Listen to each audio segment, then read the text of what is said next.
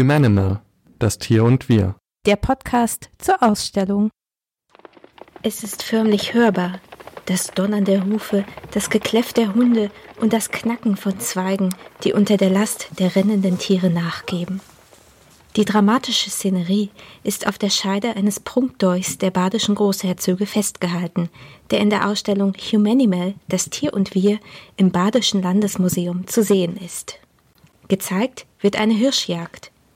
Beeindruckend ist vor allem die detailreiche und präzise Darstellung von Tieren, Reitern und der Landschaft. Gestaffelt in mehreren Ebenen heben sie sich vor dem Hintergrund ab. Das wird durch die Verwendung eines ganz besonderen Materials möglich, Elfenbein. In der Kategorie Prestigeobjekt Tier in unserer Ausstellung zeigen wir tierische Materialien, die zu Statussymbolen für den Menschen avanciert sind, wie beispielsweise Krokodilleder. Diese Podcast-Folge widmet sich mit Elfenbein, einem Material, das seit Jahrtausenden Menschen fasziniert und heutzutage vor allem polarisiert.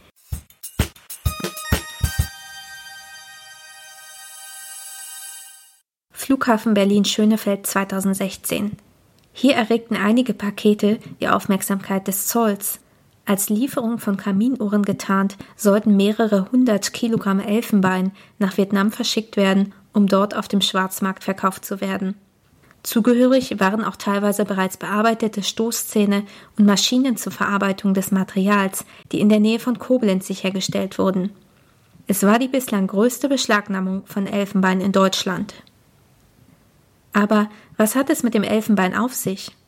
Begleitet mich auf eine Reise durch die Kulturgeschichte eines einzigartigen Materials. Mein Name ist Marte Zepernick. Ich bin wissenschaftliche Volontärin im Badischen Landesmuseum im Referat Antike Kulturen.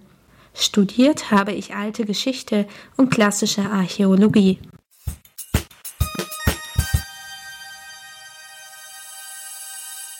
Bevor wir so richtig einsteigen, möchte ich klären, worüber wir überhaupt reden. Mit echtem Elfenbein ist das Material von Elefantenstoßzähnen gemeint. Wir werden noch sehen, dass es auch anderes Elfenbein gibt. Stoßzähne bestehen aus Dentin, das heißt primär Calcium-Phosphat-Verbindungen. Sie sind außen von einer Rinde überzogen und innen zumindest teilweise von Nerven durchzogen. Die Spitze eines Stoßzahns ist massiv, der hintere Teil hat einen Hohlraum. Die Beschaffenheit unterscheidet sich auch je nach Elefantenart. Die heutigen Elefanten gehören zu drei verschiedenen Arten. Da ist zum einen der asiatische Elefant Elephas maximus und zum anderen die Gattung Loxodonta der noch mit zwei Arten vertretenen afrikanischen Elefanten, dem Waldelefanten und dem eigentlichen sogenannten afrikanischen Elefanten, auch Steppenelefant genannt. Bei diesen Elefanten tragen auch die weiblichen Tiere Stoßzähne, die Stoßzähne der männlichen erreichen Längen von zweieinhalb Metern und 80 Kilogramm Gewicht.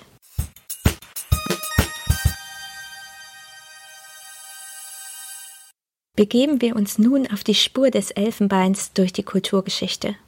Den Beginn bildet nicht etwa die Bearbeitung von Elefantenelfenbein, sondern Mammutelfenbein. Zu den frühesten plastischen Kunstwerken der Menschheit gehören aus Elfenbein geschnitzte Reliefs oder Figuren. Berühmt ist beispielsweise der sogenannte Löwenmensch von der Schwäbischen Alb, der im Ulmer Museum gezeigt wird. Über 30.000 Jahre ist diese älteste bekannte Mischwesenfigur alt. Mammutelfenbein lässt sich auch mit Steinwerkzeugen bearbeiten. Durch Ritzungen und Schnitzen entstanden so vor allem Tierdarstellungen. Das Material war Abfallprodukt der Nahrung.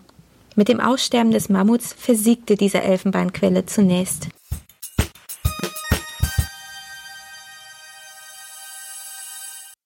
Zeugnisse aus Elfenbein, diesmal von Elefanten, sind uns in größerer Zahl aus dem antiken Ägypten bekannt.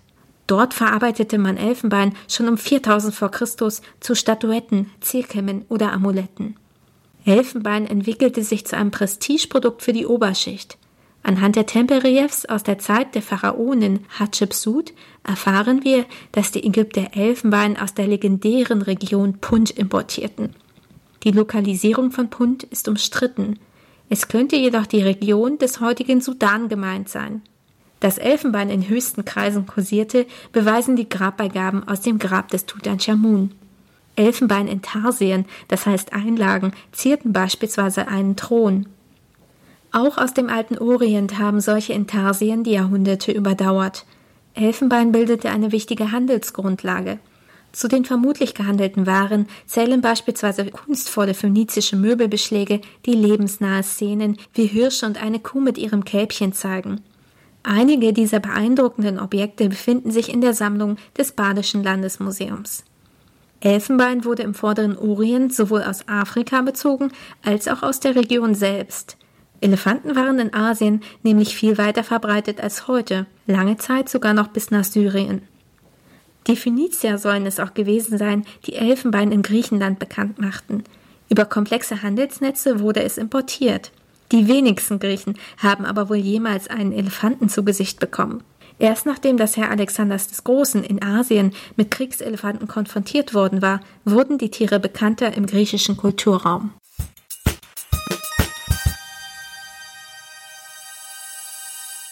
Bekanntheit haben, was die griechische Kunst anbelangt, vor allem die teils monumentalen Statuen aus Gold und Elfenbein erlangt. Elfenbein wurde für so wertvoll erachtet, dass man Götterbilder daraus machte. Ihren Meister fand diese Verarbeitung in den Werken des Bildhauers Phidias im 5. Jahrhundert vor Christus. Er fertigte zwei zwölf Meter hohe Holzstatuen, die mit Elfenbein und Gold verkleidet wurden. Die berühmte Athena Parthenos stand im Parthenon auf der Akropolis von Athen, und die Zeus-Statue von Olympia rangiert sogar unter den sieben Weltwundern der Antike. Elfenbein ahmte mit seiner Farbe nackte Haut nach, während die Gewänder der Statuen in Gold glänzten. Wir wissen für beide Statuen leider nicht, wie viel Elfenbein genau benötigt wurde, aber es müssen horrende Kosten damit verbunden gewesen sein. Interessant ist, dass beide Statuen jahrhundertelang an Ort und Stelle standen. Um die Pflege machte man sich aber durchaus Gedanken. Der antike Schriftsteller Pausanias, der im zweiten Jahrhundert nach Christus durch Griechenland reiste, beschreibt, dass die Athener Parthenos mit Wasser, der Zeus von Olympia hingegen mit Öl behandelt werde, entsprechend der unterschiedlichen Luftfeuchtigkeit der jeweiligen Region. Außerdem wurden die Elfenbeinplatten an der Zeusstatue nachweislich in der Antike restauriert. So hielt sie wohl, bis sie im fünften Jahrhundert nach Christus einem Brand in Konstantinopel zum Opfer fiel.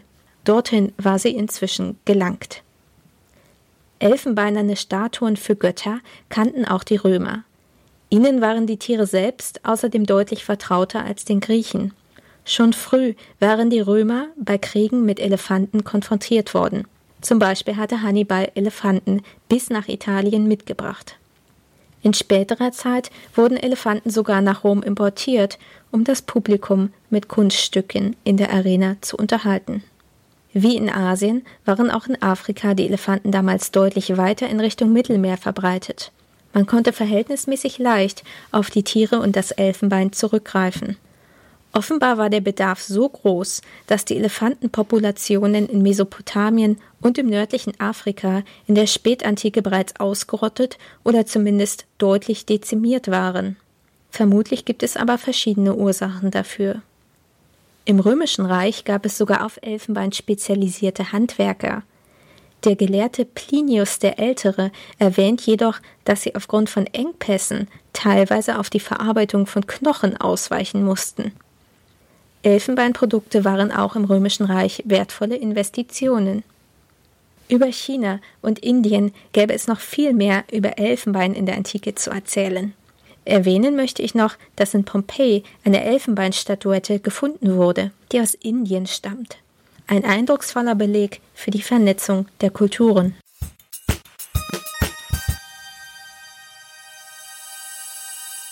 Es ist Zeit für eine kurze Bilanz. Warum war das Material so beliebt? Elfenbein ist ein recht hartes, gleichzeitig aber elastisches Material. Deshalb ist es zum Schnitzen sehr gut geeignet. So können qualitätvolle Produkte entstehen, die durch die Äderung des Materials besonders lebendig wirken. Bewundert wurde vor allem der Glanz von poliertem Elfenbein. Insofern konnte es mit Metallen wie Gold mithalten. Die Begrenztheit der Materialzufuhr des von den riesigen Tieren stammenden Materials schürte sicherlich das große Interesse besonders der High Society in den verschiedenen Kulturen. Die Exklusivität bezieht sich auch auf die Verwendung für Gegenstände, die in Verbindung mit den Göttern stehen, beispielsweise Amulette. Das Tolle an Elfenbein für die Forschung ist, dass es ein ziemlich beständiges organisches Material ist. Dadurch sind uns Zeugnisse antiken Handwerks bekannt, die sich sonst nur sehr selten erhalten haben. Ein Faktor dabei ist, dass verarbeitetes Elfenbein nur begrenzt in späteren Jahrhunderten durch Umschnitzen recycelt werden konnte. Mit dem Material sind aber auch konservatorische Herausforderungen verbunden, um die Objekte dauerhaft erhalten zu können. Elfenbein reagiert empfindlich auf Schwankungen der Luftfeuchtigkeit. Der Einfluss von Licht ist umstritten. Viele Elfenbeinobjekte in Museen sind vergilbt. Das heißt also noch gelblicher als das, was man im Allgemeinen als Elfenbeinfarben beschreiben würde. Andere Objekte sind noch strahlend weiß erhalten. Die Ursachen könnten in der Qualität des verwendeten Materials oder dem Kontakt der Objekte zu anderen Materialien liegen. In der Vergangenheit wurde häufig durch Bleichen versucht, zur schneeweißen Farbe zurückzukehren. Aber Vorsicht, Verfärbungen können auch die Reste von Bemalung sein.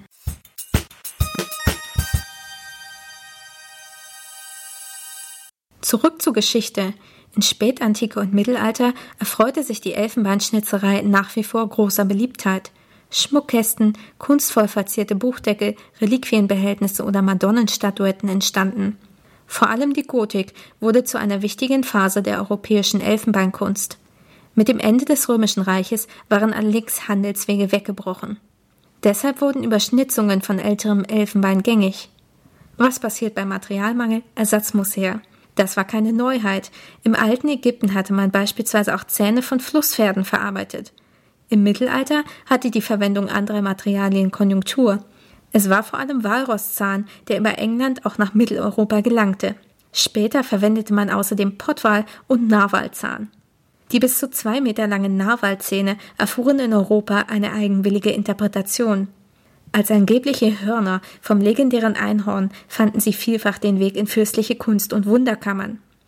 Auch andere Elfenbeinerzeugnisse setzte man gern in diesen Kontext. In die Naturaliensammlung der badischen Markgräfin Caroline Luise gelangte beispielsweise ein Mammutstoßzahn. Er wurde als Horn eines Einhorns beschriftet und wird heute im Karlsruher Naturkundemuseum aufbewahrt. Elfenbein haftete bis in die Neuzeit ein gewisses Mysterium an, das sich auch in der Zubereitung von Pulvern für medizinische Zwecke zeigte. Eine Verwendung, die heutzutage in Asien durchaus weiter praktiziert wird. Dieser Irrglaube trägt zur Dezimierung der Elefantenbestände bei.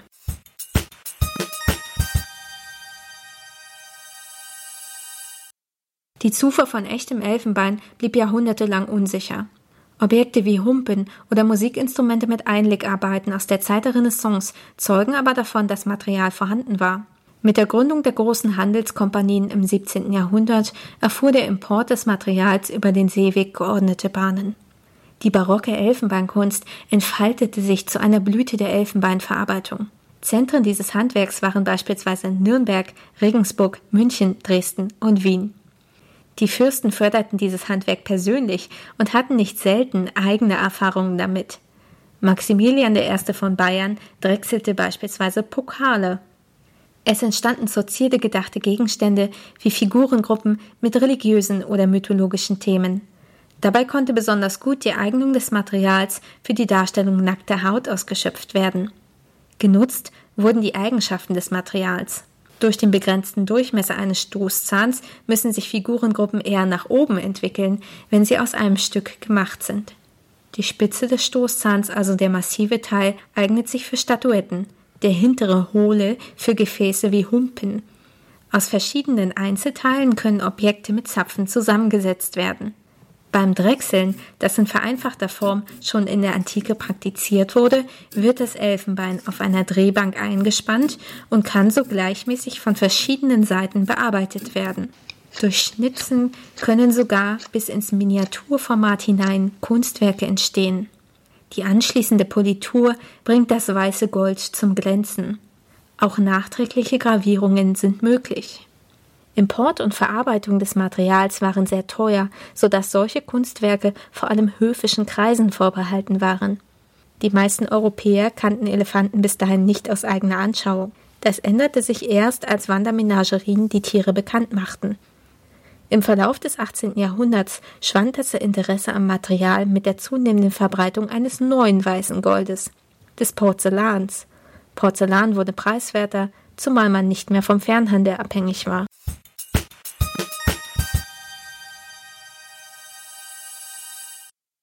Das bedeutete jedoch nicht das Ende der Elfenbeinkunst, denn unsere Ausstellung Humanimal das Tier und wir, gezeigte Elfenbeindolch, ist ein Beispiel für das Elfenbeinhandwerk im 19. Jahrhundert. Stilistisch orientiert er sich an der Renaissance. Der Prunkdolch wurde nicht aktiv verwendet, sondern diente nur der Anschauung.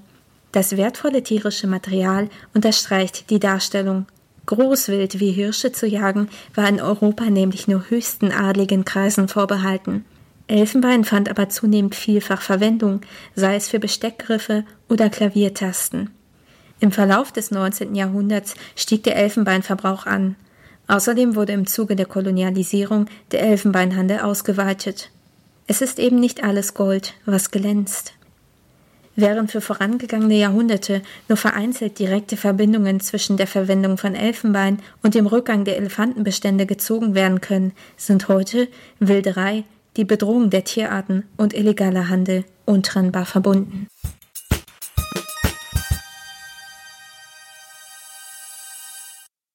Inzwischen ist der Elefantenbestand derart zurückgegangen, dass die Tiere als gefährdet gelten. Neben der Wilderei hat die Verkleinerung des Lebensraumes der Elefanten durch die Ausweitung menschlicher Besiedlung wesentlich dazu beigetragen.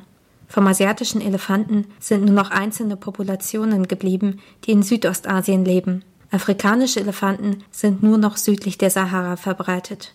Seit Beginn des 20. Jahrhunderts haben sich ihre Bestände in etwa halbiert, auf ca. 400.000 Individuen in freier Wildbahn. Elefanten werden im sogenannten Washingtoner Artenschutzübereinkommen berücksichtigt, dem die Bundesrepublik Deutschland 1976 beigetreten ist. Gesondert einbezogen war darin bereits Elfenbein, Seit 1989 gilt ein internationales Handelsverbot für Elfenbein.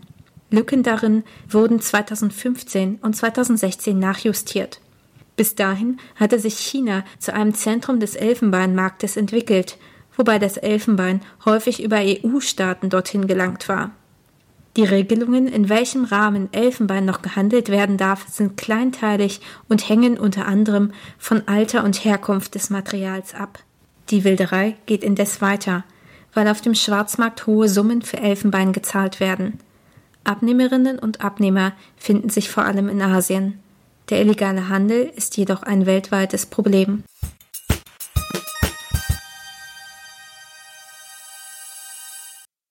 Der eingangs erwähnte Fall des 2016 in Deutschland entdeckten Elfenbeins kam 2020 vor Gericht. Der Angeklagte gab an, dass er das Rohelfenbein in Deutschland auf Flohmärkten erworben habe und gewinnbringend in Vietnam auf dem Schwarzmarkt verkaufen wollte. Ein Gutachten ergab, dass es sich zumindest in Teilen um altes Material handelte. So wurde bei Prozessende am 13. November lediglich eine Haftstrafe auf Bewährung ausgesprochen, ein Urteil, das von Tierschutzorganisationen als zu mild in der Kritik steht.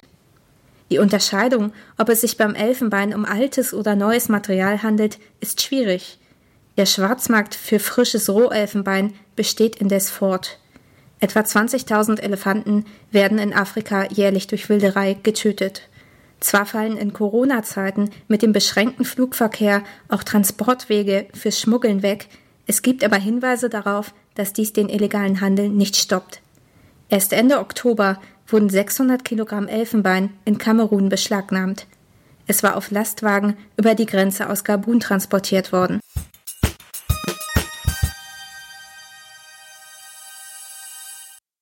Was ist aber aus Elfenbein im Kunsthandwerk geworden?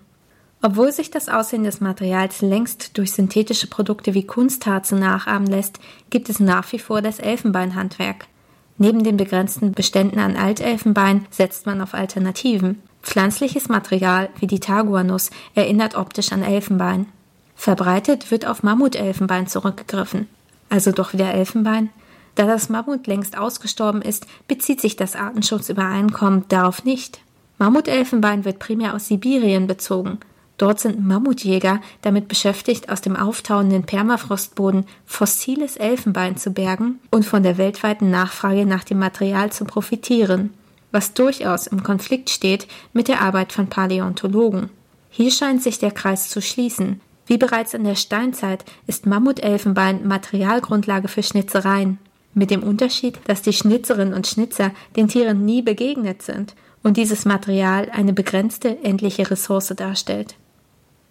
Ich hoffe, diese Podcast-Folge hat Glanz und Bedenklichkeit von Elfenbein näher gebracht. Sie soll auch dazu anregen, darauf zu achten, woraus etwas gearbeitet ist. In der Ausstellung Humanimal, das Tier und wir, gibt es weitere tierische Materialien zu entdecken, zum Beispiel Knocheneinlagen in einem Pferdebrustschild. Es lohnt sich, genau hinzuschauen. Der Podcast zur Ausstellung wird fortgesetzt. Wir freuen uns, wenn ihr in der nächsten Folge wieder dabei seid. Humanimal, das Tier und wir. Der Podcast zur Ausstellung.